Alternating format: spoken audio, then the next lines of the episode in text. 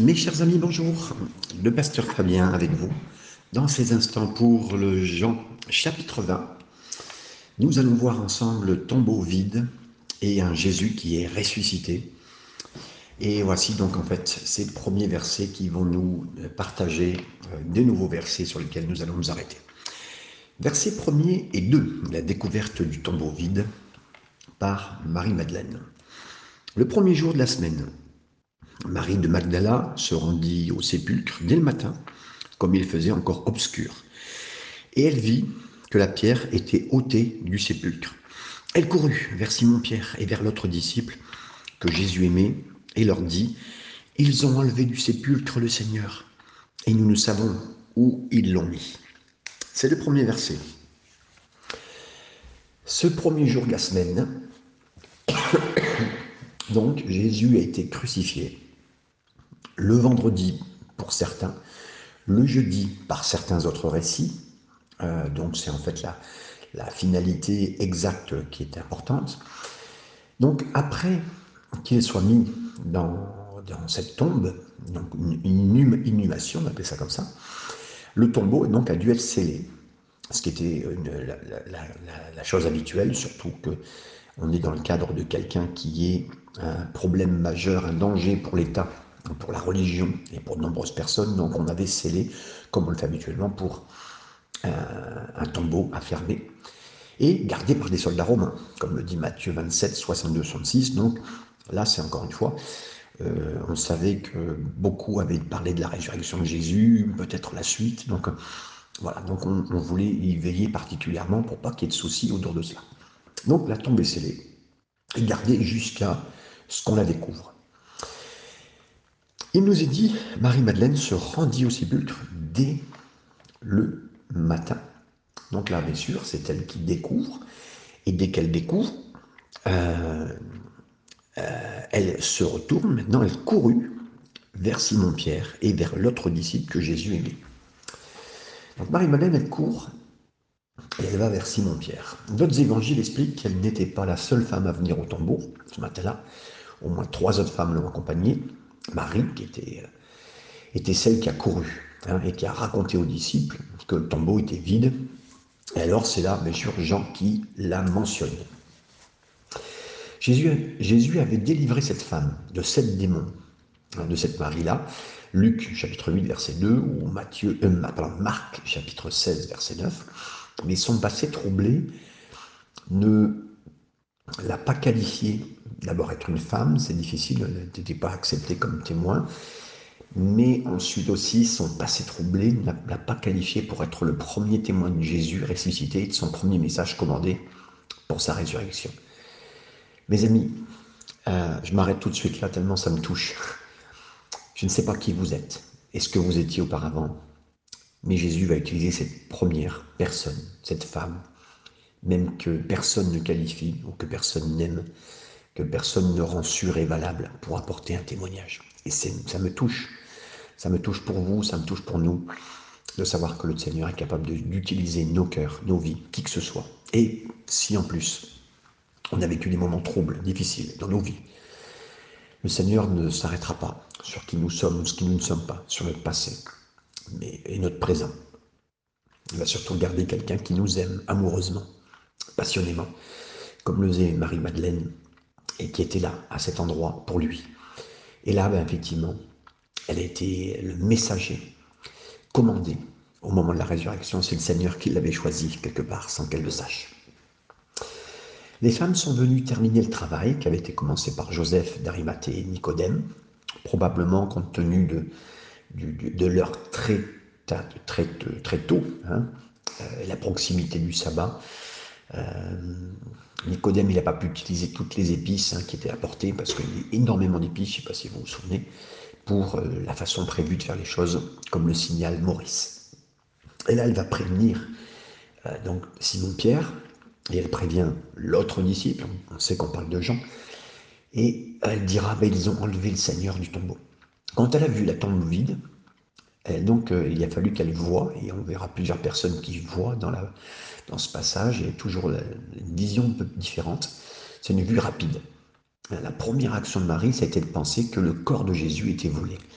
Elle ne souhaitait pas ou n'anticipait pas la résurrection. Vous savez, quand de toute façon, quand quelqu'un meurt, euh, il n'y a pas du tout de, pas beaucoup de points dans lesquels on va, on réfléchit pas trop. Je, le vois tous les jours. Et ne souhaitait pas, il n'anticipait pas de quoi que ce soit de la résurrection de Jésus. Et puis, euh, elle ne l'a certainement pas imaginé par espoir de quoi que ce soit pour pas être encore une fois, une deuxième fois quelque part dans sa vie déçue, surtout avec quelqu'un qu'elle aimait très fort. Nous ne savons pas où ils l'ont mis. Et là, le pluriel peut être accepté qui confirme le compte-rendu, le récit que Marc a fait, qu'elle n'était pas seule, comme le dit Dons. Donc c'est important, parce que certains vont dire, euh, ce que c'est important, là, le parallélisme entre plusieurs évangiles, hein, parce que euh, ces évangiles sont tous différents, ils corroborent dans le même sens. Mais ces passages prouvent bien qu'il y avait d'autres personnes dans l'utilisation du pluriel en grec qu'elle en fera. Versets 3 et 4. Pierre et l'autre disciple sortirent et allèrent au sépulcre. Ils couraient tous, tous deux ensemble, mais l'autre disciple courut plus vite que Pierre et arriva le premier au sépulcre. S'étant baissé, il vit les bandes. Donc, Pierre est sorti avec l'autre disciple. Pierre et Jean ont entendu ces nouvelles que Marie et Madeleine ont données, puis immédiatement sont mis à courir hein, pour aller au tombeau.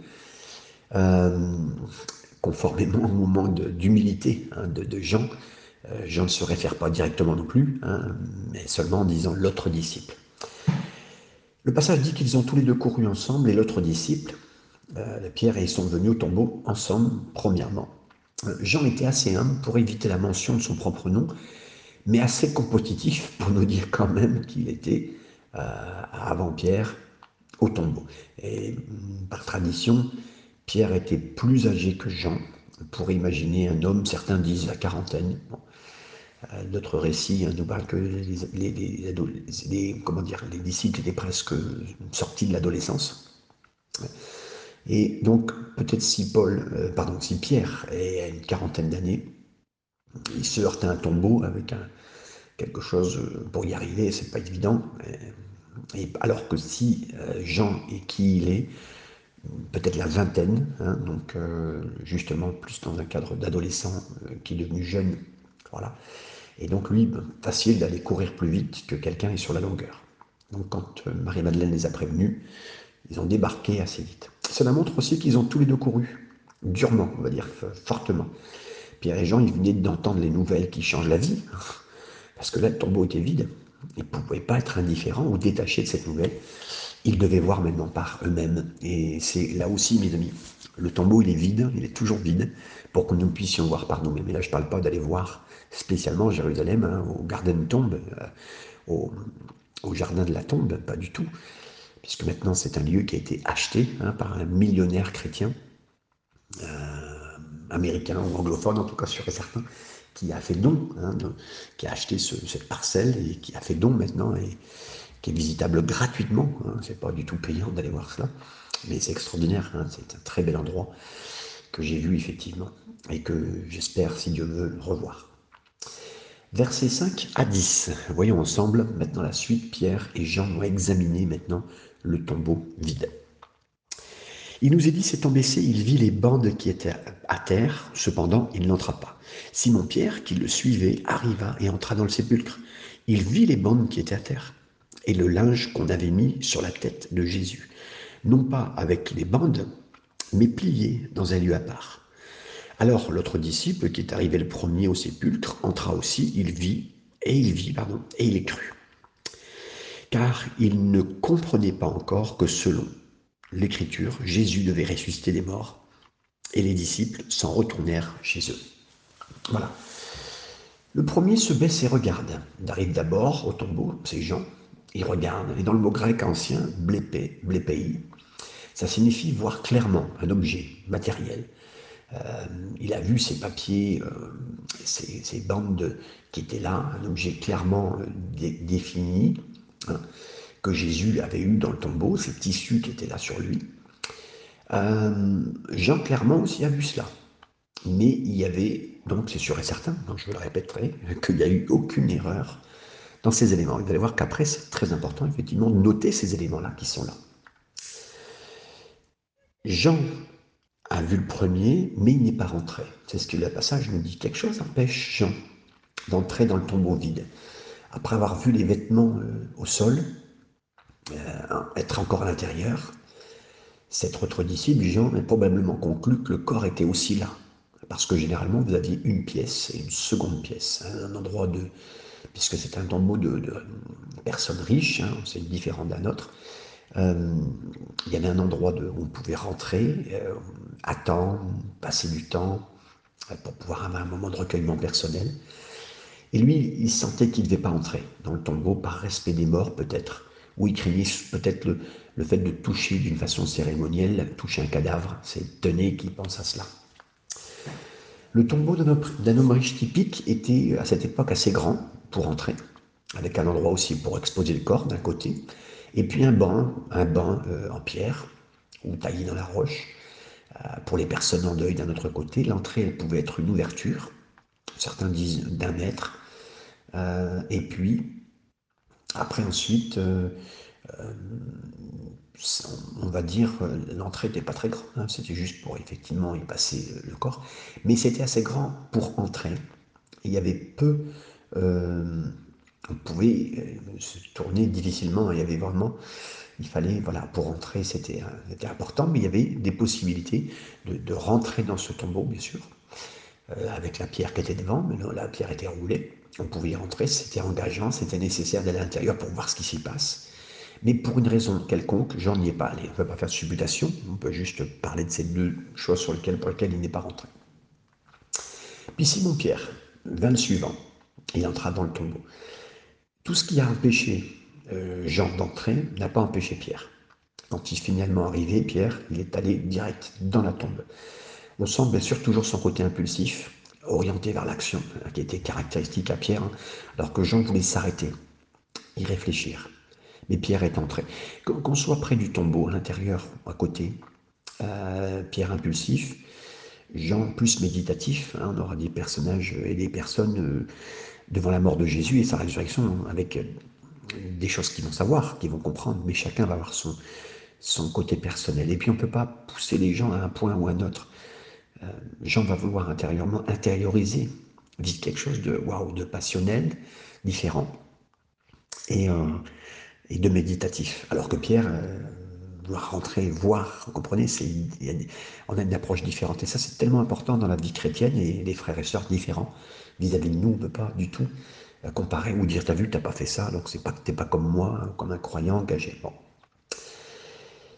Il a vu ces tissus de lin qui étaient couchés au sol. Alors, euh, ce mot Pierre qui a vu cela, le mot grec ancien, c'est théorie, qui signifie contempler observer, examiner. Donc on voit entre Marie-Madeleine qui a vu furtivement, euh, Jean qui a regardé, mais c'est un regard qui redonne vers soi. Cette troisième façon de voir, encore une fois, là on voit quelqu'un d'autre qui voit. Hein. Théorie, le mot théorie, hein, qui est vraiment, vraiment un examen. Les tissus étaient encore là, mis en ordre, soignés. Il semblait que le corps alors, il y a, ce on, le reverra après, mais il y a la pièce de tissu qui a été rangée, puis il y en a une qui était comme si, euh, comme si Jésus est directement sorti de l'enveloppe, euh, à travers, ou ce que vous voulez en tout cas, voilà. Et on voit comme si le corps presque au-dessus de lui, comme si, voilà, sans perturber euh, cette pièce de lin. Donc, quelqu'un disait, j'ai beaucoup aimé l'image, comme si c'était un papillon qui est sorti de sa, de, de, son cadre, vous comprenez? C'est un petit peu ça, c'est très étonnant, mais, voilà. Les tissus de lin qui étaient au sol, hein, ils étaient repliés ensemble à un endroit par lui-même. Ça indique que c'était ordonné, que ces papiers étaient comme préparés pour l'enterrement. Ces bandes de tissus de lin étaient différées, hein, c'était vraiment différent des pommades, de l'aloès, des épices qu'on mettait. Et c'était appliqué en plusieurs couches. Un petit peu comme, vous savez, comme un, matériel qu'on utilise pour les papyrus. Hein. Donc on mettait plusieurs couches de ça pour l'enterrement de Jésus, de sa mort sur son corps. Après l'avoir nettoyé, on reposait ça avec les mélanges liquides, un petit peu de, de ces bandelettes, un petit peu qu'on pourra voir, vous savez, comme les bandelettes de, euh, qu'on utilise en pharmacie. Voilà. Et donc là, mais d'une seule pièce. Et donc, c'était là. Et les femmes sont venues tout le dimanche pour appliquer plus de couches. Euh, encore pour, pas dire momifier le corps, mais c'est presque un petit peu cela. Donc le mélange de pommade, d'aloès, d'épices sèches, bah, ça durcissait un petit peu les tissus du lin. Euh, et puis c'était un petit peu comme un cocon qu'on rajoutait sur le corps. Hein. Et puis après, ben, ça permettait que l'élimination normale de l'enveloppe, la peau, euh, ça, couvrait aussi certaines déchirures ou, même fortement les, les, blessures de Jésus. Et Pierre a vu que ce n'était pas du tout une élimination normale de ces pièces-là. Ces enveloppes n'étaient pas enfouies, ces pièces de lin étaient là. La description des vêtements de la tombe ne ressemblait pas comme si elles avaient été euh, enlevées, mais plutôt euh, mis au sol comme ça, comme, et, qui, avec les plis réguliers du corps, euh, comme si ben, le, corps s'était évaporé. C'est Barclay qui le dit, qui le ressouligne, mais c'est important, tout est là. Hein. Et l'arrangement soigné et ordonné de ces tissus, qui montre la forme humaine, les mains, le corps, les jambes, c'était apparent, c'est la première chose qui vient, comme si on voit travers cela, on voit qu'il n'est pas là, mais que c'est exactement le corps. Et tout ça démontre une chose, parce que c'est absolument unique, ça s'est produit, maintenant la tombe elle est vide, mais là c'est juste la marque comme quoi il est vraiment passé là. Et vous dites, mais pourquoi ça sert hein, le, corps, le, tissu est là, mais le corps n'a pas été enlevé, en tout cas enlevé par eux. Les tissus de lin sont ordonnés, mais non pas, euh, ils n'ont pas été enlevés d'une façon aussi d'une façon normale par la personne dans laquelle ils étaient enveloppés. Les tissus de lin ne sont pas ordonnés par des voleurs, en tout cas, mais euh, des voleurs de tombes ou des vandales, parce que là, il aurait retiré, euh, si vous voler le corps ou quelque chose, ben, ça aurait été vraiment mal fait. Voilà. Il a été suggéré que ces enveloppes d'enterrement de Jésus ont été préservées. Alors certains disent du sanctuaire de Turin, vous savez, le, le, Saint-Suaire de Turin, voilà, je cherchais le terme. Euh, bon, certains voilà, parlaient de cela. Les preuves jusqu'à maintenant prédiquent que, les conclusions probables, bon, mais voilà, du premier siècle. Bon, on n'est pas du tout dedans, mais vous relirez ça dans le dictionnaire évangélique de la théologie, euh, d'une façon générale.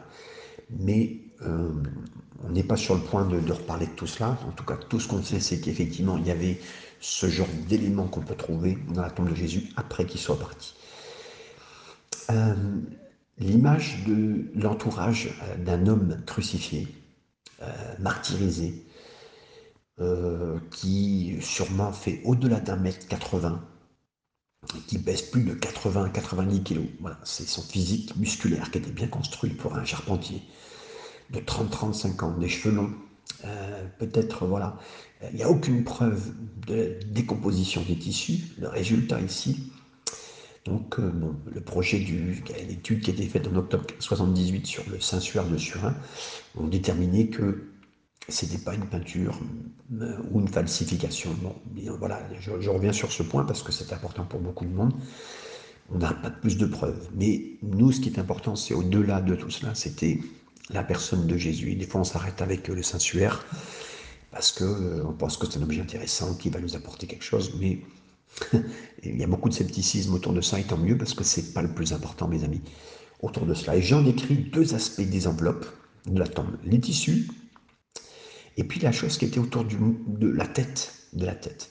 Ça implique que la tête et le corps de Jésus étaient enveloppés séparément, tandis que le, le, le, suaire, qu'on connaît de Turin, il présentait l'image du corps entier dans un seul, euh, on veut dire un seul tissu, on va dire une image du corps. Donc c'est possible que le suaire qu'on a entendu parler ne soit pas vraiment le, vrai, pardon, parce qu'il y a vraiment deux ensembles euh, euh, qu'on ne retrouve pas spécialement écrits hein, dans l'évangile de Jean, mais qu'on connaît depuis euh, l'histoire, entre guillemets, de l'habitude funéraire de l'époque. Trench suggère que la feuille qui enroulait était pliée autour de, de lui, hein, de Jésus. Matthieu, Marc, Luc le disent, hein, et ça a dû être déplié de chaque côté pour pouvoir englober le, corps dans un, dans un grand bandage. Et donc il y a une bonne raison pour laquelle euh, on ne voudrait pas permettre, hein, euh, en tout cas tout a été préservé euh, au moment de l'enterrement de Jésus, parce que aujourd'hui on ne retrouve plus ça, parce qu'aujourd'hui certains se seraient servis d'une relique. C'est sûr et certain qu'aujourd'hui ça serait une relique. Et c'est pas ce que Dieu veut, mes amis. C'est pas ce que Dieu veut. Dieu veut pas la relique. La relique, c'est quelque chose comme un musée quelque chose de passé. Il est vraiment vivant, euh, il, est vraiment, ressuscité. Que son nom soit béni, c'est toute la différence pour moi, pour nous, Et c'est pas même un papier qui est touché son corps euh, qui fera la différence, même c'est pas l'endroit d'Israël. Je sais que c'est important d'aller en Israël, mais ce n'est pas non plus ce genre de, rendre un mythe hein, plus important qu'il ne devrait autour de cela. Donc mes amis, Dieu ne veut pas que nous rentrons dans le mystique. Hein. Quand je dis mystique, c'est ça, de lieu, d'objet, de quoi que ce soit, euh, qui, fasse que la priorité soit vraiment dans notre contact avec le Seigneur, personnellement, de, tout notre cœur, en esprit, en vérité. Donc ce, voilà, tous ces, tous ces éléments sont importants parce qu'on les regarde, ils sont étudiés, ils sont dits dans la parole de Dieu, euh, envelopper le corps, et c'est là qu'on commence bien sûr. L'autre disciple qui, a, qui l'a vu, cru. Il nous a dit que Pierre, quand il est entré dans la tombe, hein, euh, Jean aussi également a vu, le mot grec c'est aiden, mais signifie pour comprendre, percevoir et, euh, comprendre la signification. Alors que Jean, lui, l'a cru. L'arrangement ici dans les mots, euh, c'est quand il a vu, si vous voulez, les enveloppes de lin sur le corps, maintenant à même, sans rien dedans, un peu vide quelque part, ça l'a convaincu. Ça l'a convaincu. Et généralement, les tout premiers chrétiens ne croyaient pas à la résurrection, parce que le tombeau était vide, mais parce qu'ils ont vu et se sont rencontrés. Hein? Euh, Jésus était ressuscité.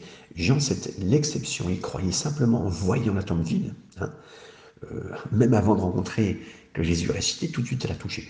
Alors que Pierre, lui a, vu, a dû voir autre chose. Le Seigneur sait hein, quelle, partie importante de sa résurrection peut nous toucher, parce que c'est un rapport chacun avec son cœur. Il a cru que Jésus était ressuscité entre les morts, il a reçu dans son esprit, il a embrassé euh, cette résurrection, et pour la première fois, il a fait de cela son témoignage oculaire. Voilà. Et euh, alors que euh, ce n'était pas encore connu dans l'écriture, on va dire par l'écrit, hein, l'évangile de Jean n'était pas écrit. Donc c'est Alford, bien sûr, qui fait cette citation. Et Pierre est encore dans l'obscurité. Hein. mais là, c'est le premier, euh, euh, après cet ami, donc Jean, qui voit. C'est McLaren qui signale. Certains des meilleurs livres sur la résurrection ont été écrits par des avocats, mes amis. Pourquoi? Parce que ils ont initialement, d'abord au début, entrepris le fait de faire un calcul, on va dire un calcul légal, quand je dis un calcul, c'est pas poser des chiffres, hein, mais c'est-à-dire faire comme une enquête. Et je pense à des hommes comme Frank Morrison, Gilbert West, euh, G.N.D. Anderson et d'autres euh, qui ont pris du temps en tant qu'avocats de vérifier ces faits. Parce que là, vous dites, mais depuis tout à l'heure, il nous parle des bandelettes, de ceci, de cela. Oui, du sensuaire, de Turin. Non, en fait, c'est que, par exemple, Sir Edward Clark, un autre juriste anglais, il a écrit en tant qu'avocat j'ai fait une étude prolongée des preuves pour le premier jour de Pâques, la résurrection. Pour moi, les preuves sont concluantes.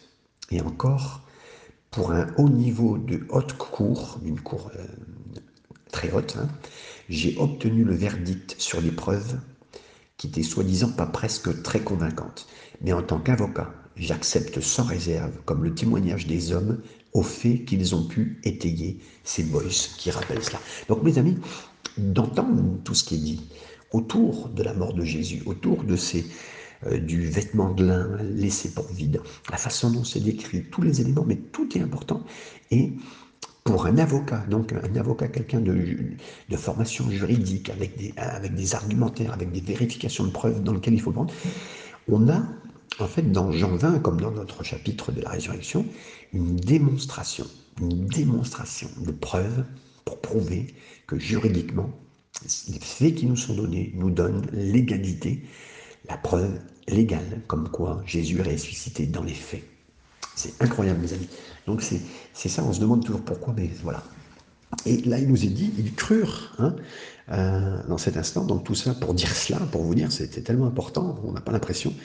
Mais, euh, mais verset 9 nous dit, car ils ne comprenaient pas encore que selon l'Écriture, Jésus, Jésus devait ressusciter des morts. Donc là, à ce stade, Pierre et Jean ont été persuadés du fait de la résurrection, mais ça n'amène pas, ils, ils, croient, parce que à ce moment-là, ils ne connaissent pas encore, ils ne comprennent pas l'écriture que Jésus devait se ressusciter, d'être ressuscité des morts. Ils n'ont pas compris la signification de la résurrection. Ils connaissent le fait de la résurrection. Pour eux, voilà, Jésus n'est plus là. C'est un début important, mais c'est pas assez. On doit laisser la Bible nous dire la signification. et l'importance de la résurrection. Mes amis, je vous en ai souvent parlé, mais là, on, rentre dans les points très importants. La résurrection de Jésus signifie qu'il est déclaré, écoutez bien, quand Jésus ressuscite, ça déclare qu'il est vraiment le Fils de Dieu, mais avec puissance, selon l'Esprit de sainteté, par la résurrection des morts. Romains 1, 4. La résurrection, elle signifie que nous aussi, nous avons, écoutez bien, l'assurance aussi de notre propre résurrection. Là, on n'a pas beaucoup parlé de mort, beaucoup parlé de détails de mort, mais en fait, la propre résurrection de Jésus nous ouvre la porte de notre propre résurrection. Car si nous croyons que Jésus est mort et ressuscité, ainsi Dieu apportera avec lui ceux qui dorment en Jésus-Christ. 1 Thessaloniciens 4,14. Donc, la résurrection de Jésus pour ma propre mort. Donc, je m'arrête en vous disant, mes amis, si vous aviez peur de la mort, si vous aviez peur de la mort, soyez réconciliés grâce à, à Jésus, grâce à sa mort, pour bien comprendre qu'il vous a sauvé, qui vous sauve de ce que vous êtes actuellement et de la peur. Bien sûr que la façon dont on peut mourir peut nous faire peur, mais la mort par elle-même n'a plus de signification de, crainte. Elle a été vaincue. Et je laisse le Seigneur par son esprit vous laisser toucher dans un instant pour être comprendre l'importance de la résurrection qui nous touche nous aussi par Jésus. Et donc toutes ces choses sont importantes et décrites dans ces instants. La résurrection, elle signifie que Dieu il a un plan éternel pour nos corps Hein, il n'y a rien dans l'enseignement de Jésus qui approche euh, l'hérésie de l'époque qui était gnostique, hein, qui disait que la chair euh, était mauvaise. Platon, il, disait qu'on ne pouvait pas se débarrasser du péché parce qu'il fallait se débarrasser du corps. Ou en se débarrassant du corps. Non, Jésus conserve le corps et déclare que Dieu nourrit le corps, ainsi que l'âme, et que le corps est aussi sacré que l'âme, puisque l'âme en fait son sanctuaire. Vous comprenez? C'est Morgane qui dit cela, mais oui. Donc, euh, corps, âme et esprit, mes amis, tout est important. Bien sûr que à cet instant, euh, nous, on sait très bien que le corps euh, de cette terre terrestre de péché va être détruit, mais après, ben, le Seigneur va glorifier. Et donc la résurrection signifie aussi que Jésus a un ministère permanent. La résurrection, c'est ça. Et il est aussi capable de sauver plus fortement ceux qui viennent à Dieu par lui car il vit à jamais pour faire euh, une intercession pour nous, mes amis. Hébreu 7, 25. Donc, la résurrection pour prier pour nous, mes amis. Ça, c'est. Malheureusement, il y a une, continuation de cette pensée au niveau catholique, hein, parce qu'ils disent que chacun devient un ministère. Quelqu'un qui meurt, qui est chrétien, il, a un ministère d'intercession. Il peut. Prie plus pour les morts, hein, il prie plus euh, pour les morts. Il peut parler à Dieu, mais il prie pas pour les morts. Comprenez Il prie pas, il prie pas pour les vivants, excusez-moi. Euh, alors que lui est mort, non, pas du tout. Mais enfin, voilà, le ministère permanent de Jésus, de sa prière, c'est le plus important. Ensuite, la résurrection signifie aussi que le christianisme et Dieu sont uniques. C'est complètement différent, unique des autres, parmi les religions mondiales. La résurrection, voilà, donc certains parlent de, de, résurrection, mais dans un autre corps, euh, qu'on va vivre euh, autre part, euh, ou qu'on va se réincarner. Mais mes amis, c'est pas du tout ce qui est dit, puis heureusement que je me retrouve, entre guillemets je me retrouve mieux d'ailleurs, je me retrouve plus, je me retrouve euh, bien sûr grâce à Dieu, nous qui avons cru et lui qui nous aime, de nous retrouver ensemble. Ça c'est vraiment euh, unique dans tous ces éléments.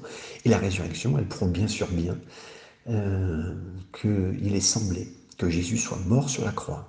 Écoutez bien, la résurrection elle prouve bien qu'il est qu'il soit mort sur la croix comme un criminel commun, normal. Ensuite, il est en fait mort comme un homme sans péché. Ça, c'est toujours la résurrection qui explique tout ça. Hein. Qu'il est mort euh, comme un homme sans péché, mais aussi par amour et aussi par sacrifice pour porter la culpabilité de mon péché. Donc, il a bien pris, englouti tout ça. C'est comme si, euh, il était en train de couler, mais il a coulé avec toutes ces choses, il les a engloutis hein, dans la mort, mais la mort, il l'a vaincu. La mort de Jésus était sur la croix, c'était le paiement, et la résurrection, c'est la réception, c'est le papier qui prouve bien que c'est payé maintenant, c'est payé.